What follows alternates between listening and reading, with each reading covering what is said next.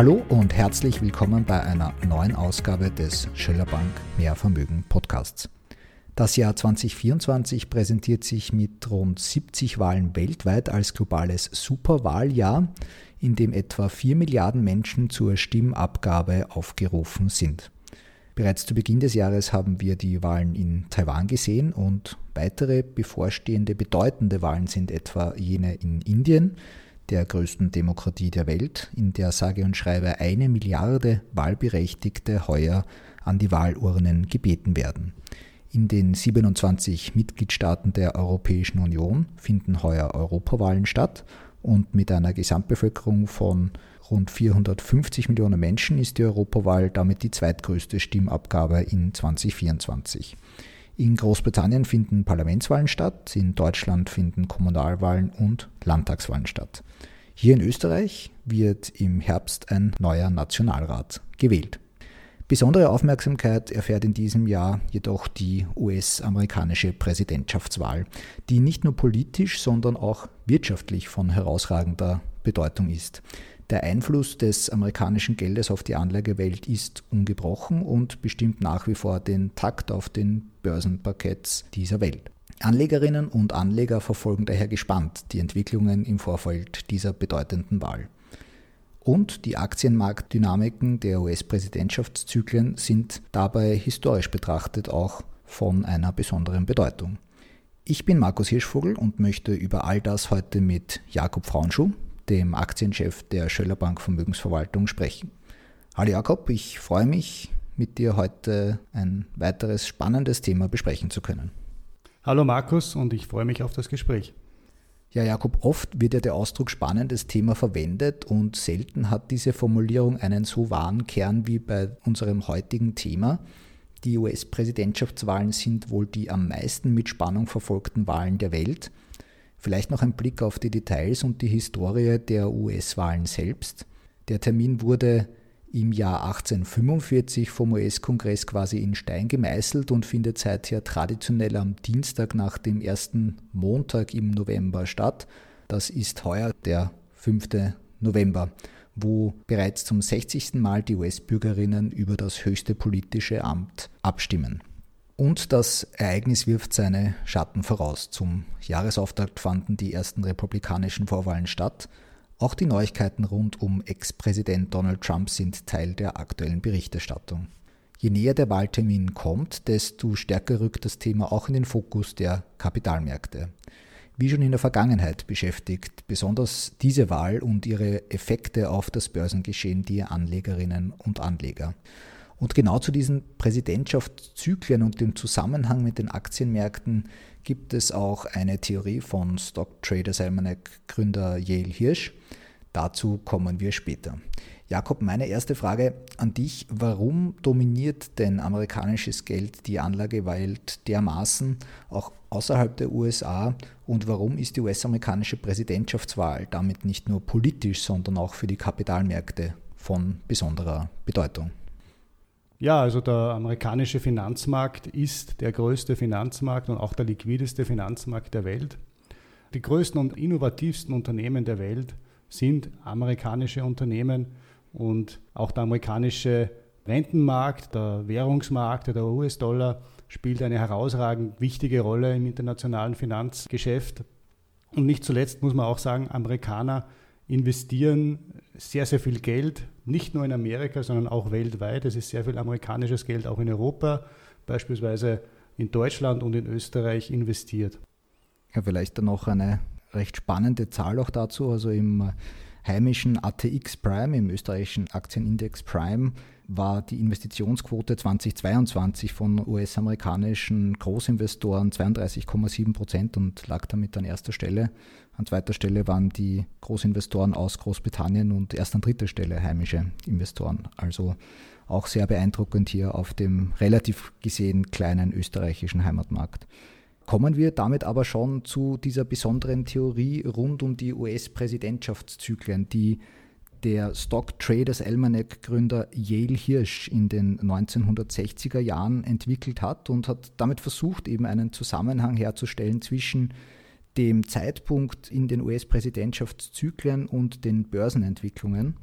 und hat hier vermeintlich ein Muster vorhergesehen, das lange Zeit tatsächlich ja auch als ein Indikator galt für die Märkte.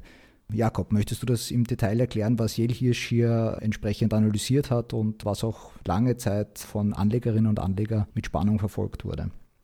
Gerne, also die Präsidentschaft dauert ja vier Jahre in Amerika und kann ja nicht abgekürzt werden. Es gibt ja keine Möglichkeit für vorgezogene Neuwahlen und da ist dieser Vierjahreszyklus schon auch für Statistiker wahrscheinlich sehr interessant, das zu analysieren, sich anzusehen, wie sich das entwickelt, auch natürlich unter den Maßgaben, welcher Kandidat von welcher Partei ist im Amt, wird er abgelöst von der anderen Partei oder kann er wiedergewählt werden. Also alle diese Faktoren hat man sich aus der Statistik angesehen. Ich glaube, was am auffälligsten ist und wo vielleicht tatsächlich schon etwas dran ist, dass gerade so die, die letzten zwei Jahre einer Präsidentschaft, das dritte und das vierte Jahr, und wir sind jetzt im vierten Jahr, dass die in der Tendenz positiver sind, als das üblicherweise der Fall ist. Und das kann man natürlich schon auch ganz gut begründen, auch mit der Psychologie der Märkte, dass natürlich ein Präsident, vor allem wenn er wiedergewählt werden möchte, gerade in den letzten zwei Jahren oder kurz vor seiner Wiederwahl natürlich versucht, sehr viele positive Impulse auch in die Wirtschaft zu geben und dort eine gute Stimmung zu verbreiten. Also da kann durchaus nicht nur aus statistischen Gründen, sondern auch aus psychologischen und politökonomischen Gründen, da kann durchaus etwas dran sein. Ja, und du hast es ja gesagt, ganz spannend eben auch heuer sicherlich für Anlegerinnen und Anleger zu sehen, wie haben sich denn die Börsen- und Aktienmärkte entwickelt in so einem US-Wahljahr.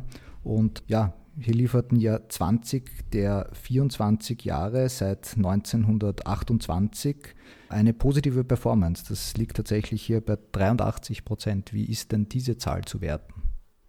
Ja, also die Zahl sagt schon aus, dass es in einem Wahljahr durchaus noch wahrscheinlicher ist, als in einem Nichtwahljahr, dass der Aktienmarkt steigt. Nämlich in einem Nichtwahljahr oder in einem üblichen Jahr ist es mit 70 Prozent so, dass der Markt steigt und eben in einem Wahljahr sogar mit, mit über 80 Prozent. Also ob man das jetzt als statistisch signifikant bewerten soll, lasse ich mal dahingestellt, aber es ist schon ein interessanter Zusammenhang, der da gezeigt wird. Und wie ich schon vorher gesagt habe, ich glaube, es erklärt sich sehr viel aus politischen und psychologischen Zusammenhängen, aber es gelingt halt auch nicht jedes Mal. Also es ist kein Fix-Starter, dass ein, ein Wahljahr ein positives Jahr ist, weil es gibt auch die anderen 17 Prozent der Jahre, wo das nicht gelungen ist. Ja, und wir müssen auch noch dazu sagen, gemeint ist hier natürlich der SP 500 Index aufgrund genau. dieser, dieser Auswertung. Ja. Äh, zwei weitere Zahlen vielleicht auch noch dazu. Also in so einem Wahljahr betrug die Gesamtrendite für das entsprechende Jahr durchschnittlich 15 Prozent, wenn ein demokratischer Präsident im Amt war oder gewählt wurde, wiedergewählt wurde und rund 12,9 Prozent durchschnittlich, wenn ein demokratischer Präsident im Amt war und ein republikanischer Kandidat gewählt wurde. Ja, und es gibt eine Gemeinsamkeit, die diese Wahljahre auch eint, und zwar ist das ein Thema, das die Märkte ja generell beschäftigt, und zwar Unsicherheiten oder eben entsprechende Sicherheiten und wie Anlegerinnen und Anleger in der Anlegerpsychologie, du hast es schon erwähnt, hier dann auch entsprechend damit umgehen.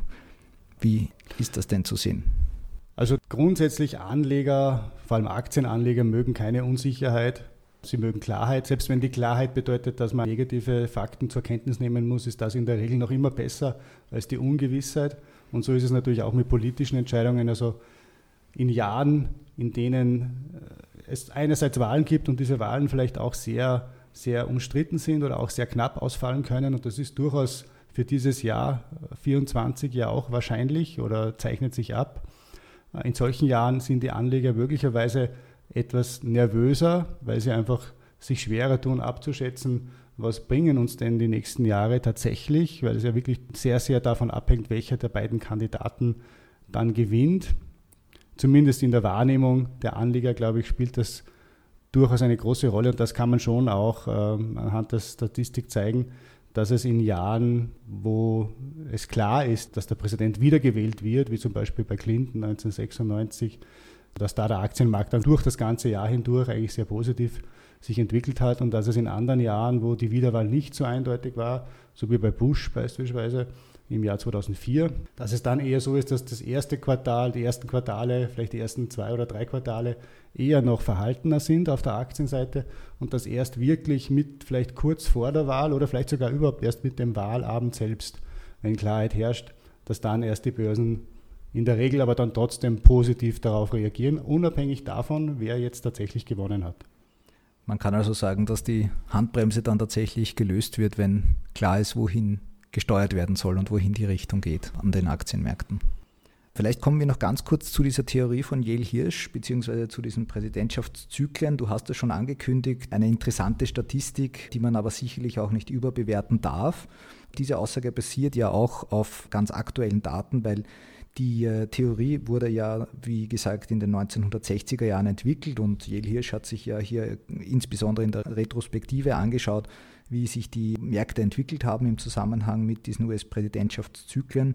Und es gab eben hier auch seit, ich sage mal, dem Millennium interessante Entwicklungen, die diese Präsidentschaftswahlzyklentheorie nicht mehr bestätigt haben. Also George W. Bush, Obama, Trump und aktuell natürlich auch die Präsidentschaft von Joe Biden sind schon Beispiele dafür, dass diese Theorie hier auch falsifiziert wurde, wie man es aus der wissenschaftlichen Erkenntnis vielleicht auch sagen kann. Es ist natürlich immer so, dass jetzt abgesehen von den Präsidentschaftsüberlegungen der Märkte, dass natürlich es viel wichtigere Dinge gibt, beispielsweise die Zinspolitik der Notenbanken, die konjunkturelle Entwicklung, wie entwickeln sich die Unternehmensgewinne. Das sind natürlich wichtigere Faktoren als die Präsidentschaftswahlen. Und natürlich kann es auch immer überraschende Ereignisse geben am Markt, also das Jahr 2000. Beispielsweise gab es ja die Dotcom-Blase, die da geplatzt ist, war auch ein Wahljahr. Und genauso das Jahr 2008 war ein Wahljahr und auch eine Finanzkrise. Nicht? Also das überschattet dann natürlich die Märkte und wahrscheinlich zum gewissen Grad auch die Wahlen und das Ergebnis der Wahlen selbst. Also es geht auch in die andere Richtung. Nicht die Börsen beeinflussen genauso sehr die Politik und vielleicht sogar mehr noch die Politik, als es in die, in die Richtung ist von der Politik auf die Börsen. Ja, das zeigt wieder einmal, dass die Beziehung zwischen politischen Ereignissen und Aktienmarktbewegungen viel komplexer ist als nur ein Ursache-Wirkungsszenario. Richtig. Vielleicht dazu auch noch eine spannende Erkenntnis aus einer Analyse vom äh, Schwab Center for Financial Research, die im Jahr 2016 die Entwicklung des SP 500 von 1950 bis 2015 analysiert haben, um eben auch festzustellen, welche Korrelationen es hier gibt zwischen der Marktleistung und den US-Präsidentschaftszyklen. Und es hat sich auch hier gezeigt, dass der Index in neun der 16 analysierten Zyklen niedriger ausfiel als in den übrigen Jahren der Amtszeit eines US-Präsidenten. Also kann man hier sagen, eine weitere Bestätigung für diese Theorie oder für die Falsifizierung der Theorie von Yale Hirsch. Ja, also wenn man davon ausgeht, und das glaube ich, kann man schon auch ganz gut begründen, dass eben das Wahljahr selbst und auch das Jahr davor in der Regel sehr gut ist, dann muss natürlich auf der Kehrseite der Medaille dann auch eine Ernüchterung kommen nach der Wahl, weil natürlich auch Wahlen werden mit Versprechungen gewonnen und der Markt lässt sich natürlich nicht immer mit Versprechungen hinhalten, sondern will auch dann tatsächlich die Ergebnisse sehen und wenn die dann nicht so kommen, wie man sich erhofft hat, dann kommt auch die Enttäuschung irgendwann einmal. Und das ist dann wahrscheinlich dieses erste und zweite Amtsjahr eines Präsidenten, wo eben Yale Hirsch diesen Zusammenhang auch sieht, dass es dort äh, dann für die Märkte etwas schwieriger ist. Man kann das auch an der Präsidentschaft des Joe Biden ein bisschen sehen, wenn man das Jahr 2022 Revue passieren lassen mit der Invasion und mit der Entwicklung auf dem Zinsmarkt. Natürlich hat er darauf keinen Einfluss gehabt. Nichtsdestotrotz, nur das isoliert betrachtet, hätte sich die Theorie jetzt eigentlich bestätigt. Ich würde trotzdem natürlich darauf keine Entscheidungsfindung aufbauen, in welchem Amtsjahr eines Präsidenten wir uns gerade befinden. Das alleine ist viel zu wenig natürlich. Mit der Invasion hast du den Beginn des äh, Ukraine-Kriegs jetzt gemeint konkret? Ja. ja. Wir haben vorhin von der Unsicherheit gesprochen an den Märkten, dass die Aktienmärkte natürlich hier Unsicherheit scheuen, wie der Teufel das Weihwasser, kann man vielleicht so sagen. Eine Studie der britischen Investmentgesellschaft Janus Henderson hat auch jüngst ein Ergebnis hervorgebracht, das das bestätigt, nämlich haben dort knapp die Hälfte der befragten Anlegerinnen angegeben, dass sie über die Auswirkungen der kommenden Wahl auf ihre Finanzen sehr besorgt sind und sie befürchten auch, dass diese Wahlen eben größere Auswirkungen auf ihre Portfolios haben könnten. Eben größere Auswirkungen als Faktoren wie Inflation, Rezession oder etwa höhere Zinsen. In Summe wurden dort 1000 Anlegerinnen und Anleger befragt. Ist diese Sorge begründet, Jakob? Nein, da liegen die Anleger wahrscheinlich falsch oder mit hoher Wahrscheinlichkeit falsch. Zinsentwicklung, Inflationsentwicklung, Konjunkturentwicklung, das ist wichtiger für den Anlageerfolg, sowohl kurzfristig als auch langfristig, als jetzt das rein politische, die rein politische Bühne. Aber das zeigt natürlich noch einmal, warum genau dieses psychologische Element des Wahljahres ja auch wirkt, nicht? weil wir daran glauben oder weil sehr viele Leute daran glauben. Und deine Aussage lässt sich auch nochmal bestätigen durch eben die, ja, die einfache Statistik und die Zahl, also dass sich nach dem Jahr jedes Wahlzyklus der SP 500 Index in 73 Prozent der Fälle in den letzten 92 Jahren positiv entwickelt hat und eine durchschnittliche jährliche Gesamtrendite von ja, knapp 12 Prozent, sogar 11,54 Prozent waren es genau, erzielt hat.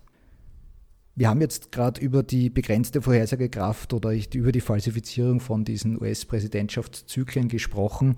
Welche Erkenntnisse lassen sich aber vielleicht dann doch aus dem historischen Verlauf von ja, Wahlergebnissen, US-Wahlergebnissen in dem Fall muss man sagen, und deren Einfluss auf das Marktverhalten ziehen? Es zeigt einfach wieder einmal, dass die Psychologie an den Märkten eine nicht nur kurzfristig, sondern durchaus auch mittelfristig eine ganz wichtige Rolle spielt.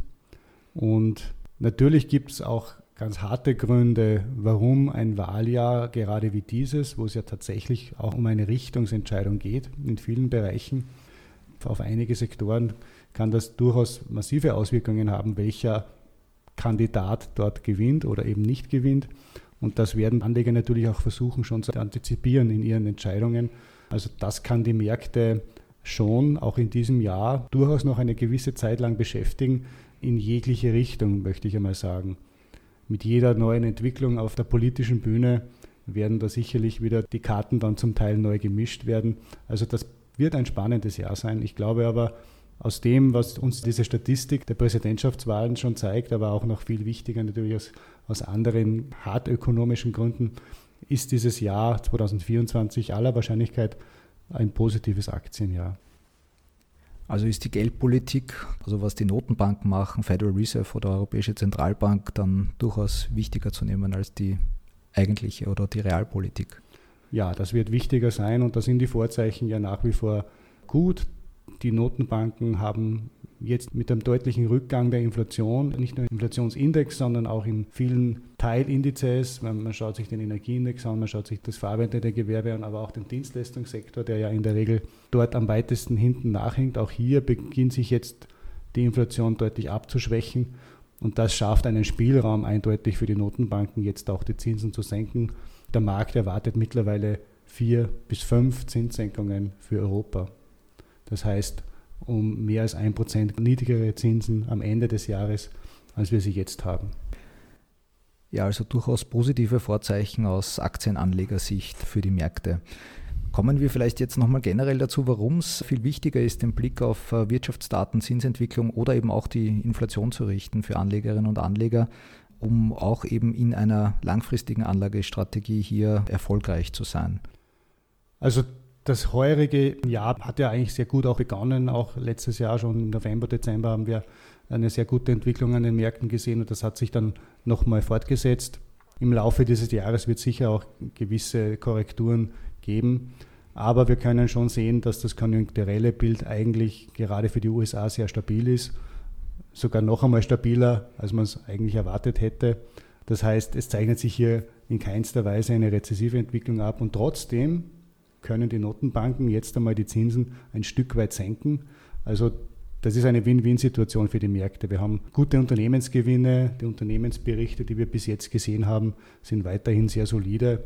Und auf der anderen Seite werden die niedrigeren Zinsen dann auch wieder die Anleger aus den Anleihenmärkten eher wieder in die Aktienmärkte hinein komplementieren. Also da sollte eigentlich die Unterstützung für die breiten Aktienmärkte eigentlich auch für dieses Jahr sehr, sehr gut gegeben sein und sich die Entwicklung nicht jetzt in der Rasanz, aber doch in der Richtung eigentlich so weiter fortsetzen, dass wir auch ein gutes Aktienjahr 2024 sehen können.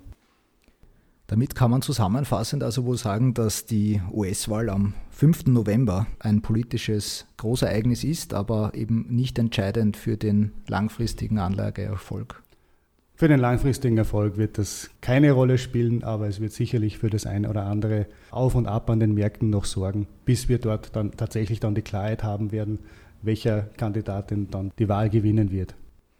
Ja, Jakob, damit sage ich vielen Dank für das Gespräch. Waren wieder sehr spannende Erkenntnisse und dieses Thema wird uns sicherlich auch noch das heurige Jahr ganz spannend bis zum November begleiten und vermutlich auch noch darüber hinaus. Für den Moment wünsche ich uns auf jeden Fall noch trotzdem viel Sicherheit auf den Aktienmärkten und positive Entwicklungen. Vielen Dank für das Gespräch, Jakob. Danke auch für das Gespräch.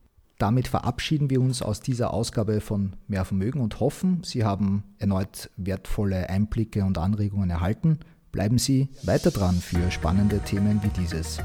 Falls Sie das nicht ohnehin schon getan haben, können Sie diesen Podcast auf allen gängigen Plattformen wie Apple Podcasts, Spotify oder Amazon Music abonnieren. Ihre Meinung ist uns wichtig und wir freuen uns auf Ihre Anregungen und Ihr Feedback unter presse.scheulerbank.at. Bis zum nächsten Mal und vermögen Sie mehr.